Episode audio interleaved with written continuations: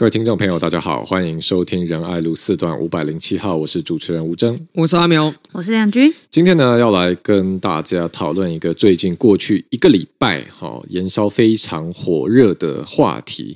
那这个话题不止触及到社会一个很深层的问题，同时呢，也带出了很多人的情绪。因为甚至很多人会说，最近看着这些接连不断爆发的事件，也会。召唤起自己呃某部分的回忆，甚至阴影，然后甚至是心理压力，所以我想这确实是一个很迫切的社会现象，需要我们一起来好好讨论。什么现象呢？那这个现象就是在过去这几天哦，有非常多的人站出来，呃，去陈述或者说指控了过去，不论是在职场上，他的身边上哦，各种曾经发生过的所谓的性骚扰、性侵害哦，与性相关的压迫事件。那也因此呢，有人把这一波呃风潮称之为台湾版的 Me Too 运动。好，所以这个现在呃非常多的人在关注，甚至包括说外媒也有在关注，说是不是这是一个所谓台湾的 Me Too Moment。好，所以这个事情呃，今天我们就要来请两位议座，还有跟我一起来好好的聊一聊。那这个风波到底是怎么样呢？我先帮大家稍微回顾一下。呃，这个事件的起因应该是有一名民进党的前党工啊，也是女性的前党工，她站出来自陈说，呃，过去她在民进党任职的时候。呃，有他跟这个外面合作的导演，呃，导演在跟他相处的过程中，其实就有对他做一些非分之举，包括说，哦、呃，把手伸到他的身体上，按摩他的肩膀啊、然后甚至往下移动到胸部啊、等等的。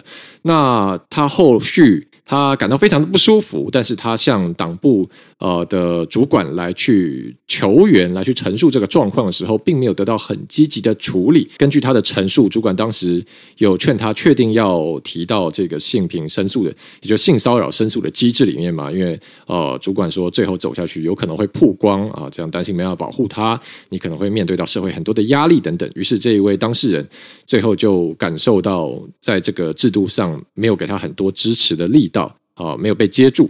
所以呢，他最后就没有把这个程序真的走下去、走完这样子。但是最近呢，他实在是忍不住了，他希望可以站出来，好去把当初他受到的这样不公不义，好也可以说是甚至是某种程度恶化他的情况的状况呢，把它讲出来，好让社会大众知道这个阴暗面。那这一位第一位陈姓的前呃前女性党工受害者站出来之后呢，就可以说他是第一张骨牌了。后面就引发了一连串的效应，随即就第二位也是陈姓的呃女性前党工也站出来说，哦、呃，过去她也在职场上也是民进党党部，这遭到同仁非常呃强烈的追求，哈、甚至包含说呃同仁叫她就是在外面大吼，叫她上他的车。啊，他们在外派的时候，同仁甚至要闯进来，要冲进他的房间，啊，对他有很多这个不雅的言语，啊，等等的。那在同样，他把这一个事情去跟他当时的主管去，呃，青年部的主任去求援的时候呢，但也是遭到主任某种程度的漠视，好说主任反而。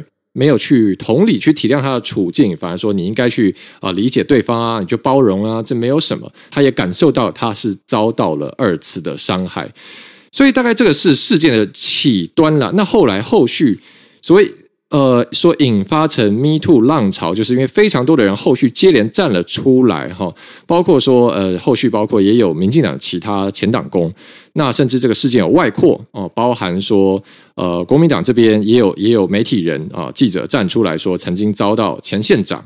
好，在餐会上对他强搂他的头亲吻，好这样的侵犯他的事情，那也包含说，呃，在这个文化圈，好也我们的呃人选之人的编剧也有站出来发文说，他当初曾经也遭到一位呃这个作家，哈是去直接对他有很多不恰当的举动，像是直接呃这个把他手拿去摸他下体等等的，啊这样等于说这个起始点从政治圈开始，后续一路外扩。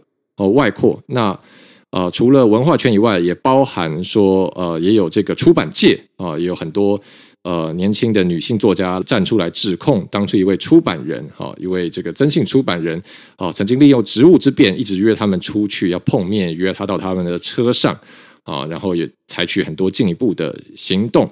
那除此之外呢，也包含啊、也有人站出来说，呃，知名的这个中国呃八九六四名誉领袖王丹啊、也曾经啊、对受害人去伸出他的。这个手，然后去做出一些近乎性侵哈，就跟性骚这样的举动，因为事件非常的多了，所以我想我今天就不把每一件事情仔细的谈。那重点是说，我们社会上现在有非常多的人站出来，把自己曾经受到性骚扰、曾经受到性侵害的待遇都讲了出来。好，所以这边马上第一个问题是，先想来请问两位议座，先请教亮君好了。所以从这一波事件来看，是不是？是不是说我们现在台湾社会上，呃，性骚扰这个状况，是不是真的好像说这个水平面底下的暗流汹涌，有非常多的性骚扰事件，是不是真的这么普遍的存在我们社会上呢？我觉得，呃，性骚扰这件事情，其实确实是就是还蛮算蛮普遍的。然后呢，最重要的就是说。大部分遭到这些不管是言语或者是肢体上骚扰的人，不一定愿意在当下就立刻反应或者是站出来，因为这类的案件其实一个很重要的事就是你讲出来之后，就是你还要去举证说，因为当下可能是只有你们两个人哦，只有对方跟你两个人，那这个时候你要去讲说，诶，对方在当时对你做什么样的行为跟言语的骚扰的时候，其实你只能。自己为自己讲话，因为没有其他的旁观者，所以像这种状况的时候，就很容易让受害者他隐忍，然后把这件事情一直放在心里。那我们也可以看到说，这几次呃，这个礼拜很多的事件，其实也很多时候是一对一的状况。那更严重的就是说。在光天化日之下，就是现场，譬如说还有其他人什么，然后其他人并没有对于哦这个有冒犯举动的人去加以制止，我觉得这也是一个非常重要的问题。就是说，大家可能会觉得说，哦，这可能是热情，可能是呃同事跟同事之间的这个情谊的表现，但是呢，我觉得这个热情跟情谊的表现，然后跟这个呃性骚扰跟侵犯之间，其实它真的是一线之隔，就是。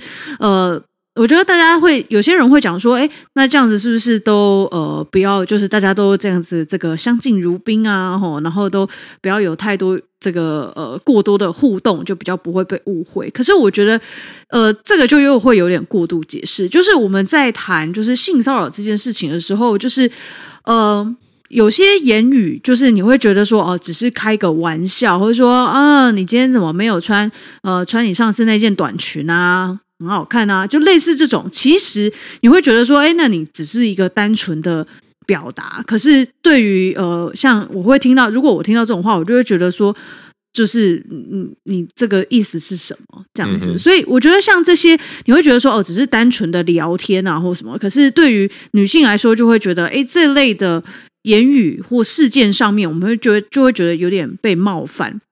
那所以，我觉得大家就是在拿捏这个界限的时候，真的是要很小心。其实这个事件爆发出来的时候，呃。我我跟身边的，像其实我跟吴峥，我们也有讨论到说，哎，那我们过去身边的人，或者是我们自己，有没有曾经有这样子的状况？我觉得这些平常平日我们觉得习以为常的事情，或是这些互动，甚至是我去呃跟选民互动的时候，有时候我会说很哦很开心，就搂着婆婆妈妈的肩膀，那我会觉得，哎，那这个到底这个互动的界限在哪里？可是我觉得最重要的还是就是你你要让。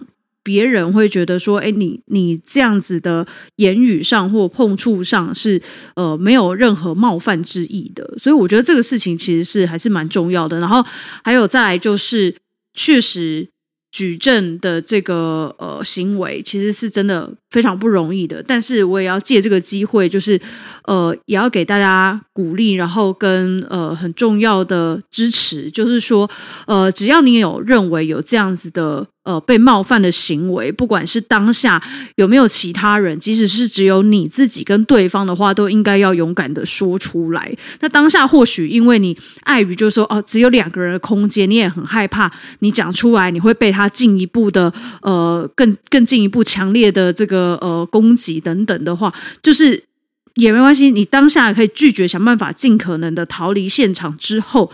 赶快跟你的家人、跟你的朋友，甚至是你，当然也可以寻求法律途径来解决，就是不要把它隐忍放在心里。我觉得这个其实对于每个人后续的这些呃人际关系上的互动，我真的觉得会有非常多的阴影，所以真的要鼓励大家。然后呃，我们也都会跟大家站在一起。嗯，好，因为性骚扰这个问题有牵涉到非常多的层面，也有非常多不同的层次，所以我们今天一点一点的来聊。那接下来想请问阿苗。是，就说，呃，目前社会上也会有一种声音是说，哎，如果你觉得你受到性骚扰，那就寻司法途径解决，好，欢迎提告，欢迎来告。好，这样子，那或者是也有人呃认为说，哎，现在如果你觉得你受到某某人他的不当行为的对待啊，那你就你就去告他，或者是你就呃收集一下证据，然后去报警等等。那也所以现在一个问题就来了，就有人说，哎，为什么要现在每一个人在脸书上写一篇文章？好，那这样好像哦发动一种舆论战，好像要甚至有有人我看到有人把这样称之为一种民粹的操作。好，有人这样讲。有人说就是犯法嘛，对不对？性就显然性骚扰是犯法，我想大家都同意啊。那就跟你今天你今天被人打了，你今天被抢了啊，甚至你被人刺了一刀，你就是赶快啊，第一个是止止血嘛，你受伤了就赶快修这个把把自己弄好，然后搜证报警，好，然后现在就告他，让法律啊走这个程序来为你的正义伸张。所以很多人一个问题就来了，说，哎，那为什么性骚扰的受害者不这么做呢？为什么你们呃当下不出声，或者是在嗯、呃、没有很立即的去做出一些反应，反而可能甚至有时候都过了好几年，哦，甚至 maybe 十年，然后这个时候你要用一个舆论的方式来处理它，有人会质疑这样的做法，呃，对吗？那阿苗怎么看呢？我觉得在法治国家，当然我们讲求正当法律程序，这个是很对的态度。我自己是法律人啊，我觉得正当法律程序真的很重要。但是千万不要把正当法律程序把它狭隘到好像只有上法院才是正当法律程序。嗯哼，我觉得这个想象太狭隘了。我们经常讲 due process。正当的程序不是 judicial process，不是只有进到法院的才算是法治国家的一部分。我举一个例子啊，有些案子呢，你在司法上真的就是没办法处理。虽然你知道这中间有很大的不正义存在，比如说转型正义的问题，我们就是知道说过去。二二八也好，白色恐怖也好，有非常多的国家机器从上到下，从独裁者一直到他的这个侍从，一直到他的附随组织、附随集团，做了这么多不公不义的事情。可是呢，时过境迁之后，你跟这些受害者说：“啊，你们在吵什么吵？有问题不会去法院告哦？那告得赢吗？”我的意思说，有些人甚至呢，加害者是谁都还不知道，对不对？有些时过境迁。过了法律追诉期，更有些是更多的没有留下任何的证据可以让你去告。嗯，我指的是不是没有证据，而是没有足以在法律上获得胜诉判决的证据。胜诉判决有门槛的嘛？就是说，一般来讲哈，假设比如说，哎，这个我说吴峥是帅哥，OK，好，大家眼睛看看啊，差不多啦，就是帅哥啦。可是如果说要法院来认证吴峥是帅哥，哇，那个标准可严格了，哦、对不对？困难了，可能要看看五官有没有符合黄金分割、哦、啊，有没有符合相关的这些。所以，其实你有证据，跟你有足够获得胜诉的证据，它不见得是同一件事情。所以，为什么我们经常讲啊，转型正义有的时候要透过很多法院以外的途径做处理，比如说。我们要立一个特别条例来恢复过去被判有罪的人的名誉。诶，为什么不是说哦，你去走法院啊，你去非常上诉再审啊，由法院来推翻过去的判决？因为呢，如果你要求这这一类的案例的当事人一定只能上法院去追寻，那反而是一种压迫。那我们讲回来，今天主题性骚扰。性骚扰呢，它有一个特性是，除了第一个，它经常是处于只有加害人跟被害人，然后一个隐秘的空间，没人看到。哈，比如说这个，诶，顺道载你一程，结果在车上哈，对你毛手毛脚，哇塞，裁判、求证、场地全部都是你的，连连行车记录器都是你的，拿来证据，对不对？这是第一个。第二个还有一个特性哦。人家说，哎，性侵不是也是经常发生在隐秘地方吗？对不对？那性侵就上法院告啊。好，可是性骚扰还有一个问题是，它经常转瞬即逝啊。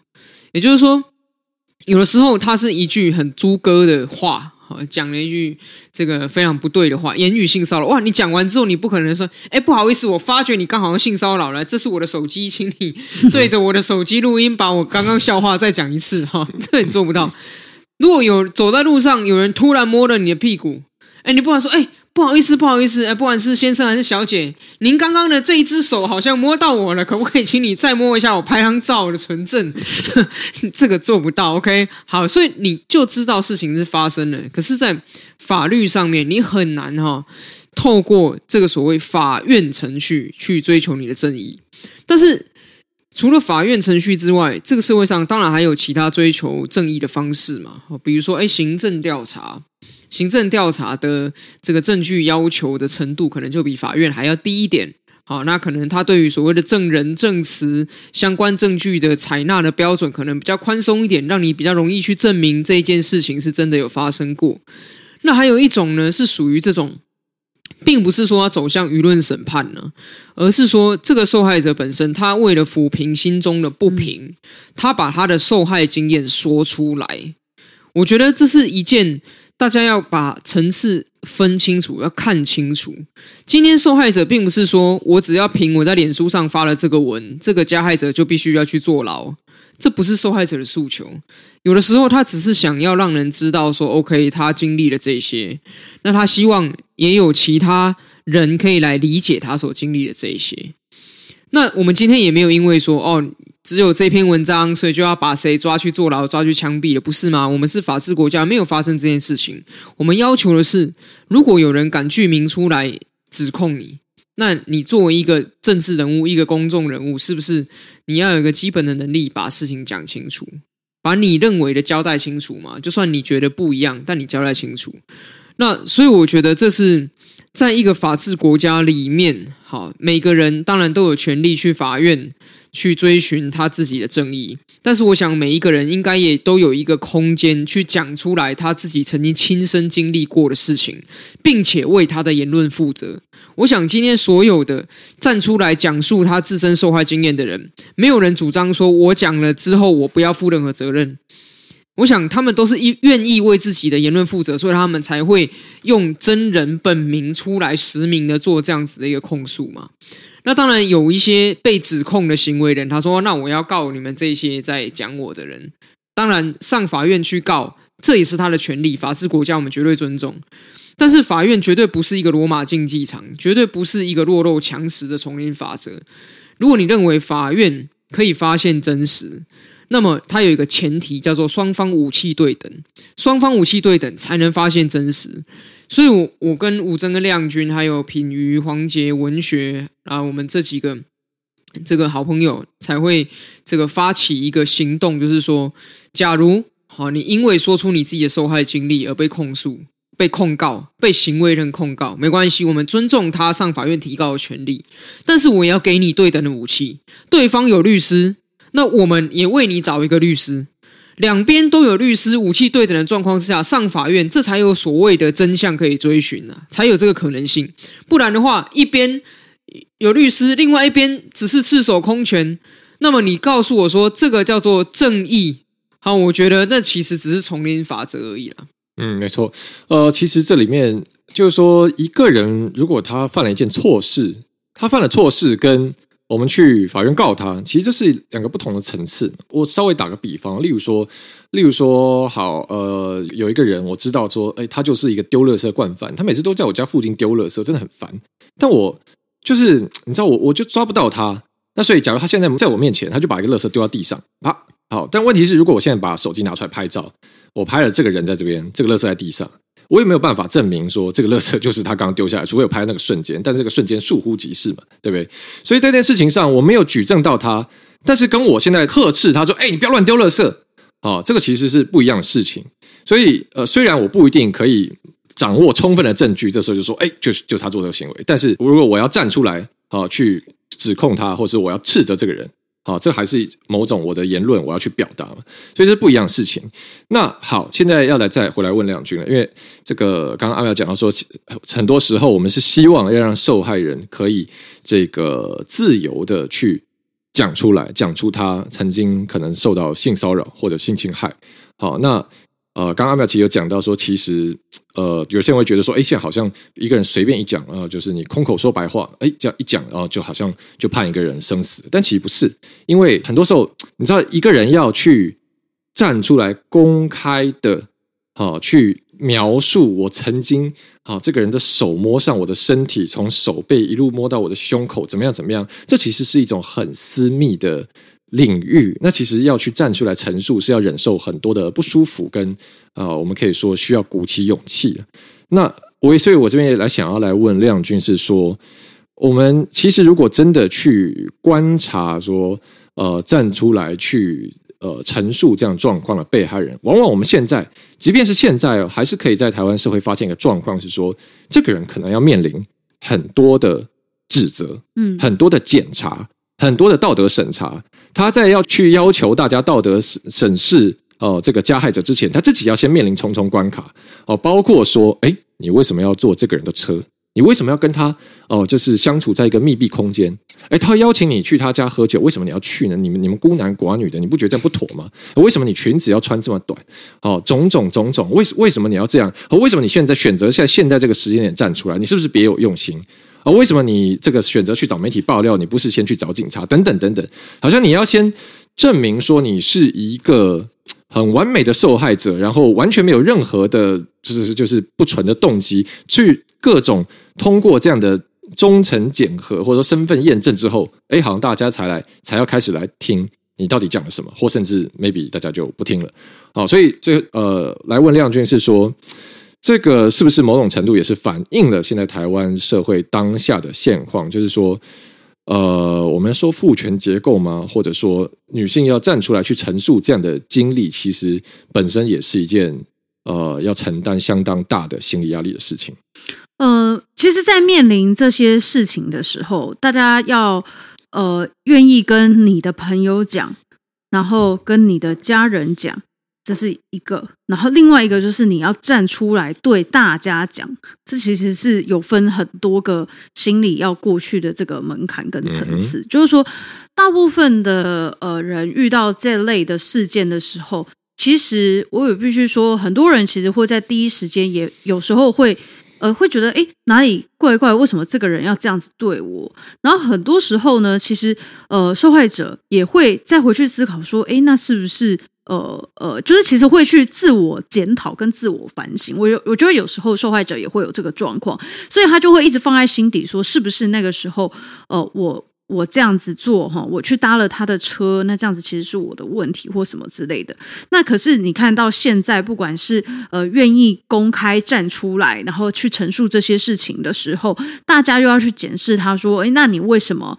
不下车，你为什么不拒绝他？你在当下为什么不怎么样？为什么不怎么样？但我必须说，像刚刚讲说这类事情，它是在一个比较私密的空间里面。那比较私密的空间里面，当只有两个人的时候，其实每个人都会在当下想要保护自己。那这个保护自己是在于说我可以安全的离开。所以有些人会觉得说，如果在那个当下，我强烈的表达呃不满。或者是强烈的表达拒绝的话，我会不会引来更多对方的这些压迫，或更进一步的行为？我觉得这也是在很多性骚扰啊，或者是呃这个性侵案件当中，很多时候受害者在这个呃当下事发当下的心理会面对的这些以自我的疑问跟质疑，所以才会说为什么可能最后。导致这个事件发生的时候，是因为他在当下没有第一时间就离开现场。可是大家现在要拿这个状况跟呃事件来去指责这些站出来的人，说那为什么你当时不离开？然后呃为什么你当时没有说不要？那为什么你还要呃继续的跟这个人来往跟互动？因为很多时候他。刚刚看到这个，其实里面都是职场，然后或者是呃工作空间，然后或者是学校，所以你没有办法脱离这个空间跟环境，所以这也是为什么说在这个事件爆发的时候，我们来去检讨说组织内部的这个呃性平事件发生的时候，它的机制的问题，就是说，当然每一个人他决定要不要进到后面的包含申诉跟调解这个阶段是。当然，受害者他可以主张跟请求，但问题是它要有一个基本的机制，就是说，当这类的事情出现的时候，其实就应该要将所谓的加害人跟受害者在当下或者是在那段期间进行隔开哦，就是把他们分离哈，隔离，不要再再次出现在同一个空间哦，或者是这样子的人他。呃，暂停他的职务，然后配合相关的行政调查等等的哈，那就是说，至少将这个呃。这个受害者跟加害人分开，然后就事实的部分，大家再来去处理，或者是如果没有要启动，至少这类事情不会再发生，或是减少发生的可能性。所以我觉得刚刚就是呃提到说，现在很多的呃网络上有些人面对这些站出来，愿意站出来去陈述他过去经验的呃这些受害者，去要求他说，呃你应该要怎么样，你应该要如何如何。我觉得。这个其实是呃，我我觉得就单纯讲，就是这是不对的啦。嗯，就是说，大家应该要去同理他当时的状况跟内心的恐惧跟害怕。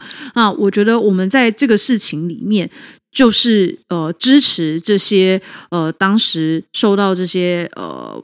嗯，所谓的性压迫啊，或者是这些人，我们去跟他们站在一起，然后提供他们必要的协助。那当然也尊重他们选择要寻求司法途径，或者是他选择要公开说出来。因为我觉得很多人他把这个事情放在心里非常非常久，也看到有些人他其实会影响他自己的身心状态，然后也可能在工作上都因为这件事情他。都内心都产产生非常多的恐惧跟害怕，所以在这个时候，在这个时刻，我们更应该要跟这些呃朋友站在一起。是，其实我觉得性骚扰是一个很，我某种程度觉得它这种跟性有关的案件，它在犯罪里面是一种蛮特殊类型。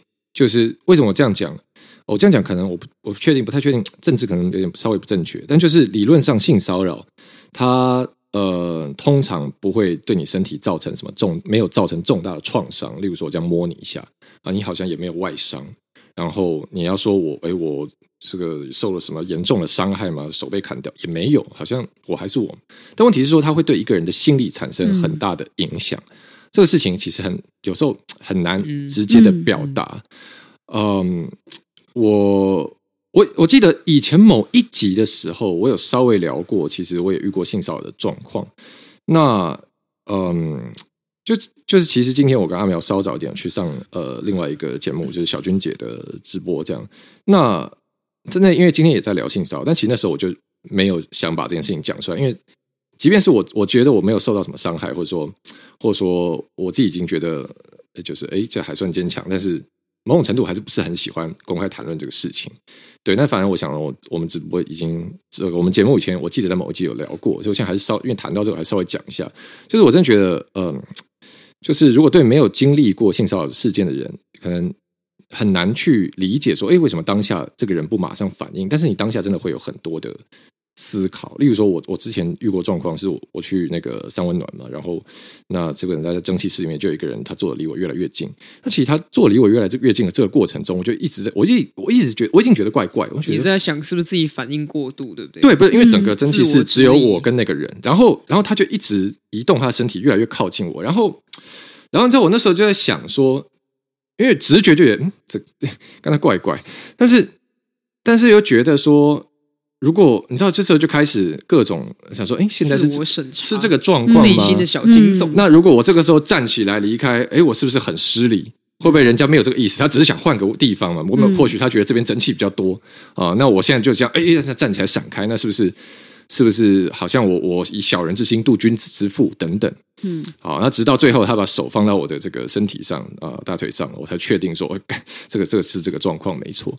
所以这不是。这就是很多人会觉得说，哎，你为什么不当下就反应？你为什么不骂出来？你为什么不制止他？你为什么不跳下车？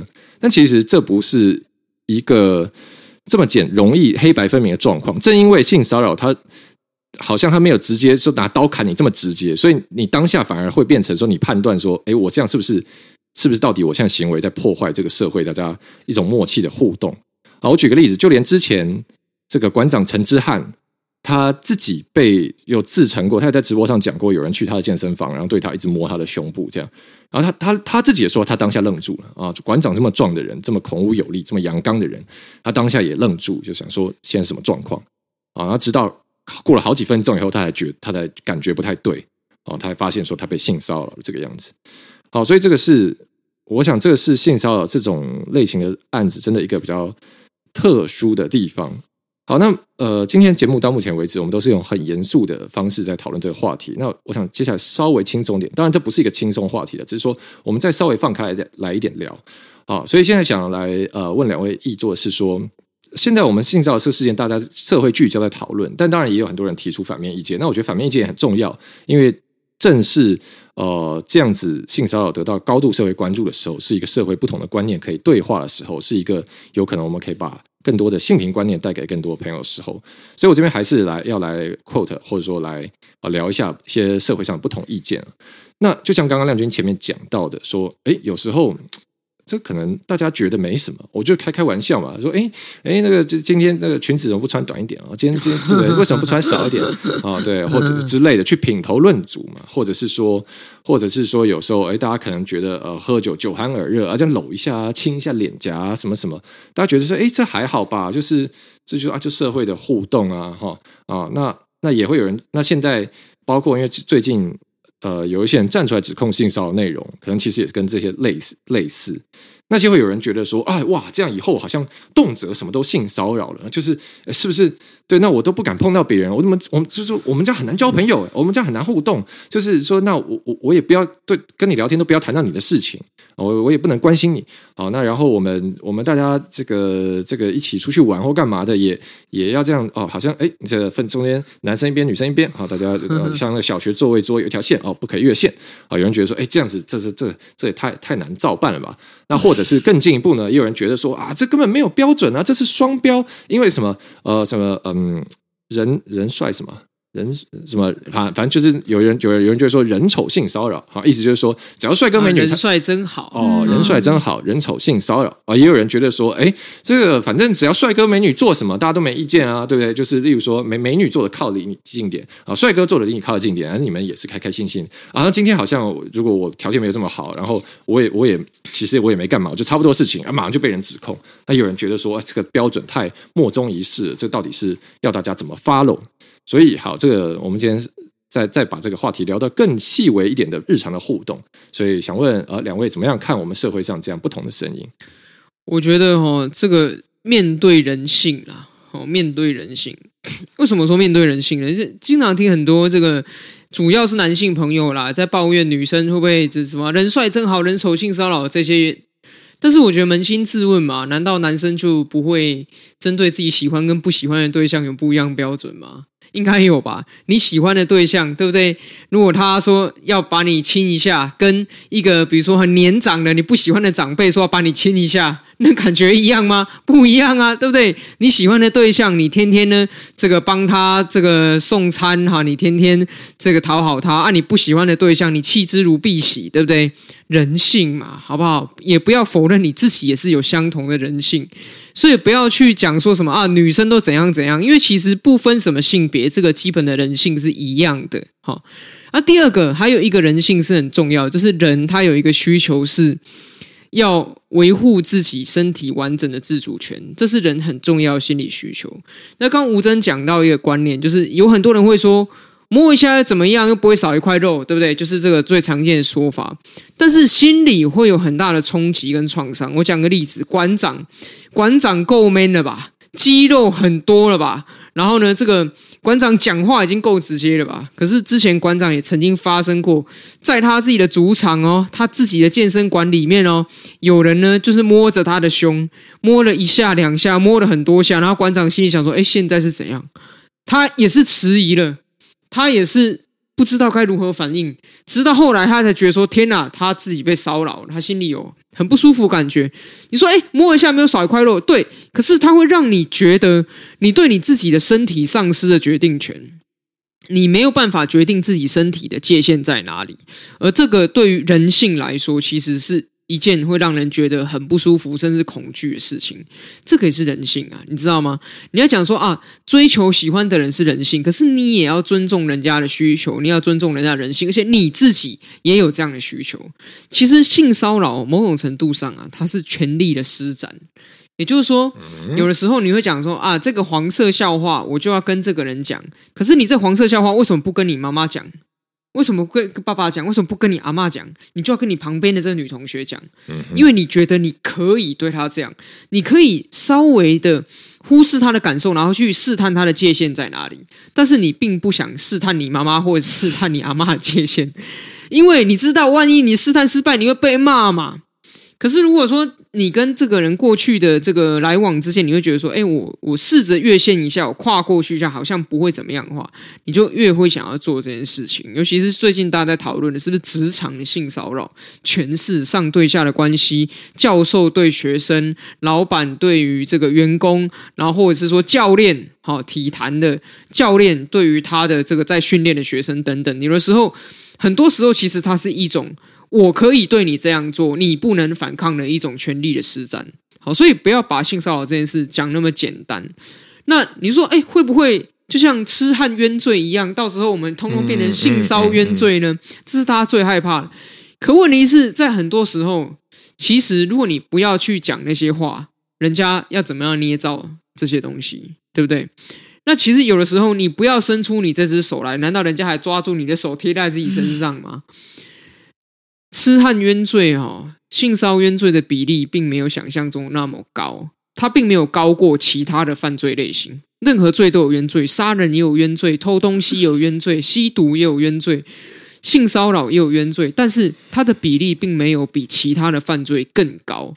那我们应该去更认真探讨的是，在那个绝大部分不是冤枉的的情境里面，这些受害者要怎么办？绝大多数的其实不是冤枉的，这些受害者难道不需要关心吗？就是最后讲一个比喻啦，就是如果你觉得界限很难拿捏的话，我觉得你可以参考一些事情。首先，第一个就是说你的言语，你觉得你言辞界限很难拿捏，那你就想象一下，你现在要讲的这个东西，如果它有直播，然后会留在网络上，或者是呢，它被播放到新闻上，你会不会还持续讲一样的话？对不对？那当然，对于有些人来说啊，比如说像是吴宗宪宪哥，可能他就是以此以此为生的 这个这个少数特例，好不好？他说有摄影机要更卖力，对，更卖更更这个冲枪开的越大力，猪哥亮的，猪哥的哈，那是以他本身以猪哥为卖点。但是如果你个人不是以猪哥为你的卖点，好，那你不要这样做嘛，哈。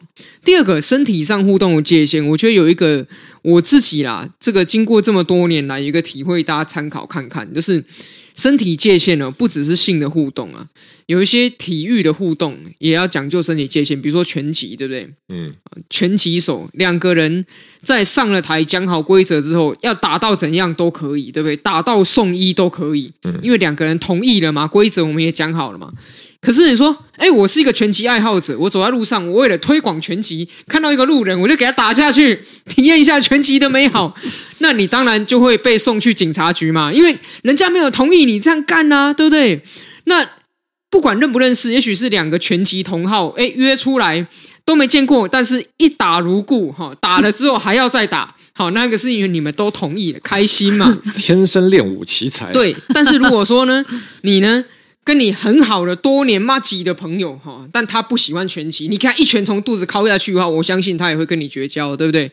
所以同样的哈，对于性的触碰这件事情，我知道有人很喜欢，可是你也要确定对方有喜欢吗？你确定对方喜欢的时候，两个人一拍即合，这当然没问题啊。在这个社会上不伤害别人，那谁会去管你们两个，对不对？可是你都还没有确认对方喜欢，你手就给他伸下去，你去试探他的时候，你就要负起风险啊。拳击，你推广拳击，一拳把路人打下去的时候。他如果要告你，你要认了，好不好？所以，如果你没有确定对方想要你摸他，你没有确定对方想要你碰触他的身体部位，但是你想要去试探这个界限，所以你做了，那不好意思，请你要为你的行为负起责任。如果对方觉得你侵犯他的身体界限，那你很有可能随之而来的，不管是你的这个社会人际上面的责任也好，或者是甚至到法律责任也好，就要认了，就要承担。那如果你觉得哦，承担这个好可怕哦，没关系，那我们就不要去试探这个界限嘛。嗯不要硬去试探这个界限，还是可以交到朋友的。因为世界上绝大多数的人，哈，世界上绝大多数人还是可以在不去试探对方身体界限的前提下交到朋友。不要担心，好不好？如果有人告诉你说一定要三不五时动手摸一下，你的人际关系才会顺利，那请你一定要远离这个人，好吗？因为他的观念真的太奇怪，哦、可能是恋爱家教，叉叉叉，就会推广一些这种特殊的理论，哈，大家千万不要学，千万不要学。好，那呃，关于性骚扰的各种面向，我们聊了很多。那我们好，现在聊回来时事这个部分，因为我们可以说这一次整个，嗯，我们讲说 Me Too 风波好了，它的原爆点是发生在民进党，啊，就民进党党中央啊，一开始第一位、第二位、第三位啊，都是在民进党内部的这个受害者站出来。所以呢，那现在社会上有很多人说，好、哦，民进党抓到了，哈、哦，这个叫什么？呃，以前有一句话叫什么？啊、哦，说和尚一手念经，一手摸奶，哈、哦，这样就好像说你们平常哦道德标准讲得很高，哈、哦，就是说民进党说性平如何如何，哦，怎样怎样，好、哦，我们推动婚姻平权如何如何。好，抓到了哈！现在原来里面是啊，这个什么金玉其外，败絮其中，好一群好很腐败的这个东西，哈，这个关在那个这个好像说这个党部这个建筑物里面，好臭不可闻这样子。那这个事情当然，呃，我想台湾政坛上。大概很难去避免说一个政党有出了什么事情，然后没没有人会用比较政治性的眼光跟角度去解读了。所以接下来来问两句呢，就是那你怎么看目前啊、现在社会上大家从会从政治的角度说来去切入这个议题？例如说会有人觉得说，哎，这样看起来民党啊去讲这些性平价值，哈，根本就假的，骗人的。啊，那有人会说这个各政党都有，大家不要吵。啊，那也有人会说，好，其实国民党啊里面根本更严重，好不好？哈，笑死，你们你们还敢说别人？等等等等。所以大家当这个呃性骚扰事件或者说性平的事件，现在跟政党这个元素结合在一起后，我们看到，哎，讨论的风向好像更乱了。那你怎么看呢？嗯我觉得。第一个要讲的是，就是呃，在很多这类事情上面，就是很多时候进到政治攻击的时候，就会拉其他的组织啊，然后反正大家全部统统吵在一起，然后互相拉对方来垫背。那我觉得这个是不对的哦，就是说，其实不管是哪个政党，或者是哪一个政治人物，他们去呃。针对就是性别平等，不管是在政策上或者在立法上面去给予就是最多的保障，那这都是希望我们的社会里面这种情况能够尽量的降低跟减少，但并不代表说它。就因此，哎，我们立了法，这个法之后呢，这个事情就会不存在，就会消失。所以，我们立了这个法，或者是我们提倡这样子的呃一些相关的政策的时候，我们希望的能够是消弭这类的呃性压迫的事件，或者是呃性别不平等的状况。所以，你说，哎，那这个呃民进党这几年来打着这个性别平权大旗，然后结果党内爆发这么多的事件，那我觉得这个事情是。这样子性别不平等的状况是在社会的每一个角落都有的，不管是在哪一个政党。我觉得以民进党这一次事件，大家也知道说，其实不管是在哪一个政党，多么进步的政党里面，其实通通都有这些这类的状况。那我们今天。是为了整体社会的进步跟大家意识、性别意识的提升去做这样子的政策跟呼吁跟立法，所以在这个时候更必须展现出每一个政党跟组织以及政治人物他们在面对这类事情的时候，他们第一时间的反应是什么？加强组织内部的这些。呃，性平的这些呃流程，哈，申诉的性平事件的申诉的流程，然后甚至是这些相关的教育等等的，那我觉得这是要展现出每个人对这件事情积极的作为跟看法，所以大家现在来讲说，呃，那所以这个就是打假球啦，或什么之类的。我觉得这个很无聊，也没意义。那如果是这样子的话，那呃，如果没有支持这个呃性别平等相关政策的政党，难道就可以有这样子的事情发生吗？当然也不可以嘛。所以我觉得在这个事情上面，我们真的不要再什么讲什么政党或者怎么样。现在面对事情就是解决，而这这一类的呃这样子的组织跟政治人物跟团体，我们就是要去检视他们接下来面对这个事件的时候，他们要怎么处理，而他们的处理方式与他们过去所坚持的这些价值有没有吻合？我觉得这才是呃大家现在面对这件事情之后，应该要去呃评价这个呃在政治上，大家在政治上要去评价这个政治人或是这个政党的时候，我觉得应该要用这样子的方向跟角度来去做切入。是的，面对然后解决。好，这就让我想到，如果是我们某位呃政党主席，可能就会讲说，哇哦，性骚扰那事情哦，我想是这样子，啊。为什么出现第二位柯文哲？啊，这我 看该怎么办就怎么办嘛。哦，差虽不中，亦不远矣。这个柯文哲最近回应者，他有讲啊。嗯哦，重要的是说那个 SOP 啊，要怎么写？一般来说，我们如果出了什么问题的话，一定是先写 SOP 啊。对，我 OK，我们也支持哈，这个就面对哈，处理解决，该怎么办怎么办啊？这个是今天呃，因为最近这个 Me Too 风波了，那大家社会上非常多讨论，所以我们也。呃，去看到说，哎，大家现在大家社会上对性骚扰有什么样不一样的见解、不一样的看法，那都希望来跟大家聊一聊。那是希望呃性别平权的观念可以更在我们社会的各个角落去扎根、去生根啊、那对，可以让我们社会变成一个对每个人都更友善的环境。好，那这这是今天聊的部分了。那我们稍微啊、现在来回复一下上个礼拜听众大家的留言。好，Chachi 说：“仁爱路加油！非常喜欢在午餐时听仁爱路谈论各种话题，常常在吃饭时突然大笑起来，还介绍你们节目给好多同事收听。因为我身边几乎都是同温层，所以也希望你们可以多聊一些异温层的想法。三位加油哦！谢谢，谢谢。不过这个对我们来说真的稍微困难一点，因为我们也是同温层，异温层。所以如果大家有看到听到什么异温层，有很精辟的见解啊，也欢迎跟我们分享。是好，然后这个。”呃，好，这位听友叫做仁爱路，是我每周最期待的 Podcast 节目说。三位好，我是从法白左转来以后就倒着听回第一集的忠实听众，节目有料而且有趣。原本对三位的印象只停留在大概年轻有为。跟啊，大概年轻，大概谢谢，应该年轻有为，谢谢。好，还有说哦，亮君的选举公报上有放上对过去政策的达成率，而非猛画大饼，令人敬佩。听了嗯 Podcast 后，发现各位更多有趣有魅力的层次。对于节目的安排，有一个小小建议，希望你们可以参考，就是先进入本周的主题讨论，之后再回复听众留言，因为这样如果要推荐给新听众的话。播下去，先听到前几集观众的回应，新听众会比较没有共鸣，比较不容易抓住他们留下来，所以不如先用专业又幽默的新闻讨论，铿锵有力的说理，再铺以三位各有特色的人格魅力，抓住大家的心。听众爱上三位之后，怎么闲聊回复都合理了起来。是的，谢谢，所以我们这周 马上照办，没错。好，我们听到你的声音，好，我们马上照办。好，然后网友呃，听友鸡咪说，看到吴峥即将参选立委的消息，觉得非常兴奋。政治人物需要有舞台才能一展长才。虽然去年努力功亏一篑，但暂时关上门才有机会开了窗。我现在不会恭喜吴峥，因为呃，中和地区现有的政党倾向势必是场硬仗。但也因为是立委选举，有更多关注度和更大更高的格局，可以让更多人听见、看见属于太阳花世代的论述能力，对社会人民与国家未来的想法。鉴于种种外在因素，我不会祝高票当选，而是祝吴征险胜当选。谢谢，谢谢，险胜当选也是当选，没错。好，阳光综合，蒸蒸日上。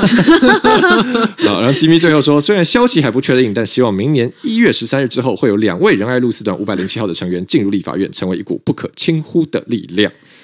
谢谢，谢谢，谢谢。啊，我相信吉米，如果你在听我们的节目。你很快就会看到新的消息了。阳光综合，蒸蒸日上，在你想出正式的口号之前，对，都用这一直不断的帮你呼吁。好好哦，现在哦，这这这也是本周我觉得非常精彩、非常有趣的一个留言。好，但是这位网友是匿名。好，因为他留言很长哈。这位匿名听友说：“啊，吴征、阿苗、亮君，你们好！我人生中第一次在 YouTube 或 Podcast 留言，就献给三位了。谢谢你们在工作之余还用心制作这个节目。我大约一个月前在 YouTube 上被演算法推荐这个频道，一听成主顾。”还回头把之前的数十集都听完了。身为同样台大毕业，随后到史丹佛求学的留美博士生，我对吴征在 EP 六十八所定义的精英特别有共鸣，期许自己有一天也能像三位一样，成为真正的精英，能够替社会承担更多的责任，才不愧于国家对我们的栽培。谢谢，谢谢。我们也不敢说我们是真正的精英，但我就希望。呃，我们都一起有这个心来为社会承担更多的责任。好啊，然后这个听友还 留言还没完，说除了吴征之外，我自己在这个频道中最喜欢的莫过于阿苗的论述。我以前就有不定时收看阿苗 YouTube 频道上的市府咨询影片，没想到在这个频道中还有机会听到阿苗对市政以外的想法，对我来说实在受益匪浅。举例来说，我自己也对中国用语的潜移默化很反感，但一直没有办法提出完整的论述解释自己的反感情绪由何而来。直到听到阿苗在 EP 六三对语言和文化的评论后，才豁然开朗。真希望能让身边的人多听到阿苗的论述。然后我也已经在个人社交媒体大力推广贵节目。谢谢，谢谢。好，最后虽然瓜吉和许多网友都说亮君的发言很无聊。但我认为亮君的独到的视角，绝对是这个频道中在两位异男之间的一道活水。活水，活水，活水啊！确实，我偶尔也觉得亮君的评论会围绕着一个主题绕来绕去。不过，或许这就是担任过发言人后的职业伤害吧。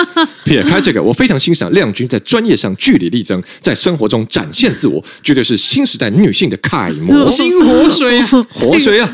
好，最后的最后，我已经买了年底的机票，准备回台湾投票了。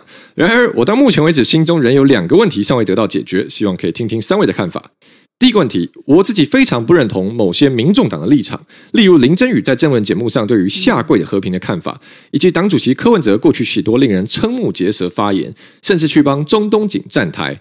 然而，我也能够理解，民众党为求速成，免不了吸收许多问题人物，就如同民进党内免不了有许多老鼠屎。我的第一个问题是，这两者是可以类比画上等号的吗？第二个问题，我猜测，如果这次柯文哲没有当选，很快就会步入亲民党或时代力量的后尘。然而，这次如果柯文哲当选，能够一举让国民党从此一蹶不振，使得台湾两大党变成民进党和民众党，会不会对台湾的未来其实是比较好的选择呢？想听听三位对于这种结果的看法。啊，不好意思，留很长的言啊！再次谢谢用心服务市民并制作优质节目，祝福吴峥，甚至是阿苗或亮君都能够在明年的大选心想事成。谢谢，谢谢，感谢。好，所以刚刚有问两个问题，一个是说，呃，怎么看这个？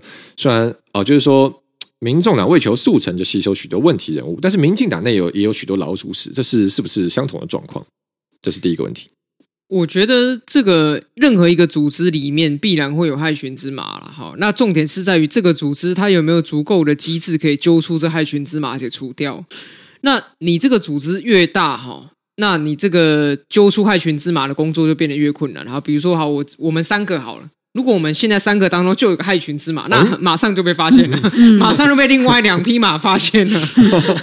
那可是如果说，的组织变成三万人的时候，哇，中间有些害群之马，到底要怎么样及时的被这个领导决策层发现，它就是一个课题哈。这是第一点。第二点就是说，刚才在讲说这个嗯，科啊吸纳了很多这个相对不满的等等，跟第二个问题其实也有相关了哈。其实我真的一再再三讲，我的观察是，科的选票来自于讨厌蓝也不满绿啦。就是讨厌蓝不满绿，然后因为柯现在有想象空间嘛，民众党没有执政过嘛，所以就在这个粉红泡泡的想象空间，加上讨厌蓝也不满绿，所以就变成柯的死忠嘛。其实就是这样的一个机制。那所以在这样的一个机制存在之下呢，不管蓝还是绿，去说柯不好，那个效用都不会太大，因为他的那二十趴就是就觉得你们两个不好啦啊！我现在就是要这个新的还没用过的，就是这样子，所以。不管蓝还是绿啦，尤其是绿，现在是执政党。如果说你要在这个萨卡都的局当中取胜的话，你除了要去说国民党不好之外，你还有另外一个更重要论述的层面是，你要告诉选民为什么你自己是最好。为什么你自己是最好？这才是有用，可以在萨卡度里面胜出的一个关键。那所以刚听友问到说，诶，如果说这一次如果科选上，会不会国民党从此泡沫化，台湾变成民进党跟民众党啊，走向一个新政治的纪元呢？我告诉大家不会，为什么不会？你看台北市就知道了。台北市柯文哲赢了之后，因为他执政的量能不足，所以一开始的时候他是靠着民进党帮他补充人才库。嗯那做了第一任，结果到了第一任，他后来跟民进党决裂之后，他的人才库一空，所以他的所有八年内的政绩，其实绝大多数是第一任任内做的。他在第二任，如果你把他的这个两任你再仔细去细看的话，他第二任几乎没有留下什么建树，因为他的人才库已经空了，所以他在第二任才必须要大幅的往蓝靠拢。那你说，如果柯选上总统，哦，国民党就消灭吗？不会，国民党会立刻去变成不是国民党不是寄生科，而是国民党会变成科执政的真身，你知道吗？就是说，科他要哎，一个总统他旗下所有包括行政院长所有的政务官，然后包括所有的政务职机要跟国营的职员等等，大概可能有到五六千名这么多。民进党没有这么多人才，所以他一定会从国民党从蓝营里面去吸纳。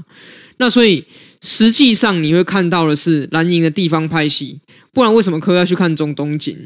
为什么柯要去看这个要跟颜家走得近？因为这个才是他所需要的这个这个呃，他不管是竞选也好，或是未来他意图执政也好，他需要这些人。好，所以你不会看到说柯当选，然后国民党就不见。就算他当选好了，他的执政必然是跟国民党结合了。所以。这个你刚刚设想的状况，在现实政治当中不会发生。再看台北市就知道了。好，那也来呃，是不是亮君也回应一下？是不是如果这一次柯文哲赢了总统大选，台湾就可以迎来变成民进党 VS 民众党这样的格局呢？呃，我觉得每一个政党其实都需要靠呃长时间跟呃。人民的信任建立起来，那建立起来之后，大家对于这些政党的信任，然后决定把这个呃执政权交给他。那好，如果说今天是柯文哲好了，那柯文哲假设他当选了之后，其实他呃刚刚讲到，他其实是一个还还比较小的、比较小型的政党嘛。那他接下来的执政哦，那他。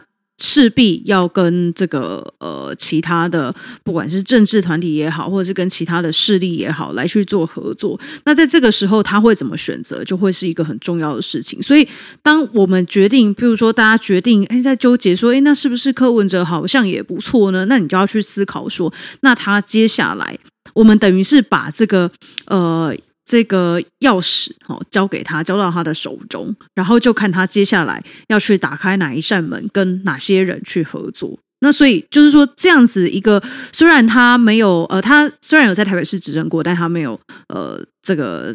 就是说，你说当台湾的总统，大家想说，哎，那是不是给他机会试试看？但是问题是，等于是我们把这把钥匙交给了他，那他接下来要去跟呃什么样子的人合作？那他在国际关系上面，因为以台北市的角度来讲，顶多就是城市跟城市之间的交流。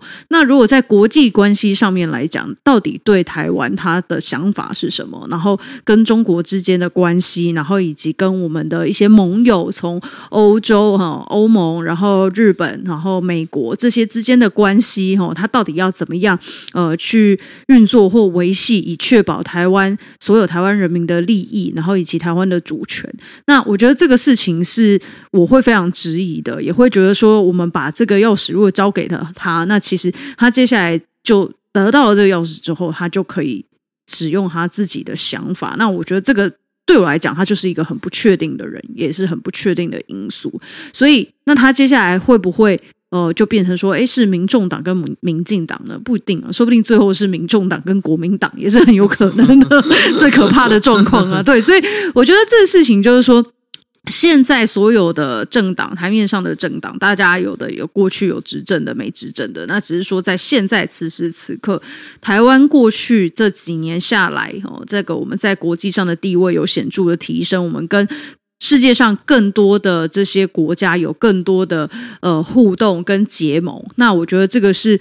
呃非常珍贵的。然后我们也应该希望说，接下来的台湾的总统也延续这样子的一个方针，持续的让台湾的国际地位可以在呃这个呃世界上面能够跟其他支持自由民主的国家站在一起。那我觉得这个方向才是正确的。那柯文哲会是一个对的人吗？我就不这么认为。嗯嗯，嗯，好，关于民众党的未来，呃，因为刚刚这个听友提的假想题，阿苗跟亮君都回复过了，那我最后就补充一些我个人的看法了，就说民众党未来的发展，我这边提供大家一个思想实验好了，就是呃，有在我们念政政治学的时候，会讲政治理论，会念到一个词叫做社会契约论。那什么是社会契约论呢？社会契约论基本上是一种空想的、空想象中的产品。这个产品要解决问题是说政府的合法性的问题。就是我们你看，我们现在生活在国家，有国家有政府嘛？那我们某种程度，大家要接受这个政府的这个对我们的控制。例如说，我要缴税。好，例如说政府制定了很多法律、交通规则，我要遵守。好，例如说强盗，万一我今天啊，不对不起，警察，就是我今天万一做了什么不对的事情，然后警察可以来抓我。好，那呃，所以当时政治学家就有人提出一个问题，就说：哎，那为什么我们大家要来配合政府呢？就是这个这个政府管我这么多事情，好烦哦。为什么我们不更自由的，每个人想干嘛就干嘛？我们不要这个政府，好不好？那呃，这个在政治学学界史上呢，一个非常著名的思想家，好，这个叫霍霍布斯，他就提了说，不行，一定要政府，好，因为他就提了一个想象，说一个丛林法则，好，就说因为每个人人性本恶。每个人都是想要最大化自己的利益，然后想要伤害别人，想要掠夺，想要占取，好，所以每个人都很可怕。好，那如果我们不要政府来管大家，就像个丛林一样，每个人都在 jungle 里面啊，每个人都是猎人，好，等着被猎，也要猎别人，那这样社会就会大乱。好，所以我们每个人只要想象这个可怕的丛林的处境，我们大家就会都同意说，哦，我们一定要有一个政府来维持社会秩序。所以衍生出来呢，就诞生了社会契约论这个名词。社会契约论呢，就是沿着刚刚这种想象，想象说，要是没有政府，我们太惨了。所以，如果今天，如果今天在成成立政府之前，哎，有个主权者，他这时候拿了一份契约给你，哎，你同不同意？为了我们社会的和谐、稳定、安定，啊，大家的经济繁荣、生活要发展、家庭要建立，我们一起来，每个人交出我们一部分权利，然后一起把这个权利交给政府，让他来管我们大家，也为我们大家好呢。好，那社会契约呢？就想象中好，哦，大家都会同意，因为这样子才会生活比较好。啊，那为什么要讲社会契约论呢？因为当然这是一个想象中的产品，现实生活中没有任何一个国家在成立的时候有真的跟每个国民啊签过社会契约。但是作为呃现代国家政治里面一个非常重要的政党，我自己是认为说，社会契约论这个这个想法，这个思想实验很适合拿来我们看待政党政治，就说政党。政党跟他的支持者跟他的选民之间，其实某种程度也好像有签一个契约一样，好像有某种社会契约，就是我们在讲所谓意识形态。啊，例如说在台湾，可能民进党的支持者最在看重的就是国家主权啊，台湾的主体性。所以，如果民进党的政治人物跑去亲中，哇，这个会受到支持者、选民非常强烈的谴责跟挞伐，绝对不能接受啊！你可以骂民进党，你可以骂政府，但是你去可能这些大家 maybe 还可以包容，觉得有不同意见，但你去亲中，你去舔共，哦，这个大家一定是把你干死。好，所以这个是民进党跟他支持者之间仿佛有一个社会契约。那国民党其实就反过来嘛，国民党。的，就是说他的法统，或者说他的这个政治秩序的根基，哎，可能就是亲中，就是说我们就是大中华意识形态，嗯，我们反台独啊，我们就是觉得中华民族要一起共同哦，共荣共富这样子。好，所以如果今天啊，国民党的政治人物跑出来哦，强烈的反共啊，嗯，这样直接跟习大大杠上，哈，就是直接啊对中共采取非常强硬派的姿态，哎，那国民党的选民可能也非常不能接受，会用选票给他制裁。啊，这个是在台湾现在民进党跟国民党。那所以，如果用这个角度来看民众党的话，我对民众党一个很这个核心的这个打一个问题，就是说，那民众党跟他的选民之间的承诺是什么呢？就是对不起，在我现在看来，我我认为是没有一个这样的东西。柯 P 当总统。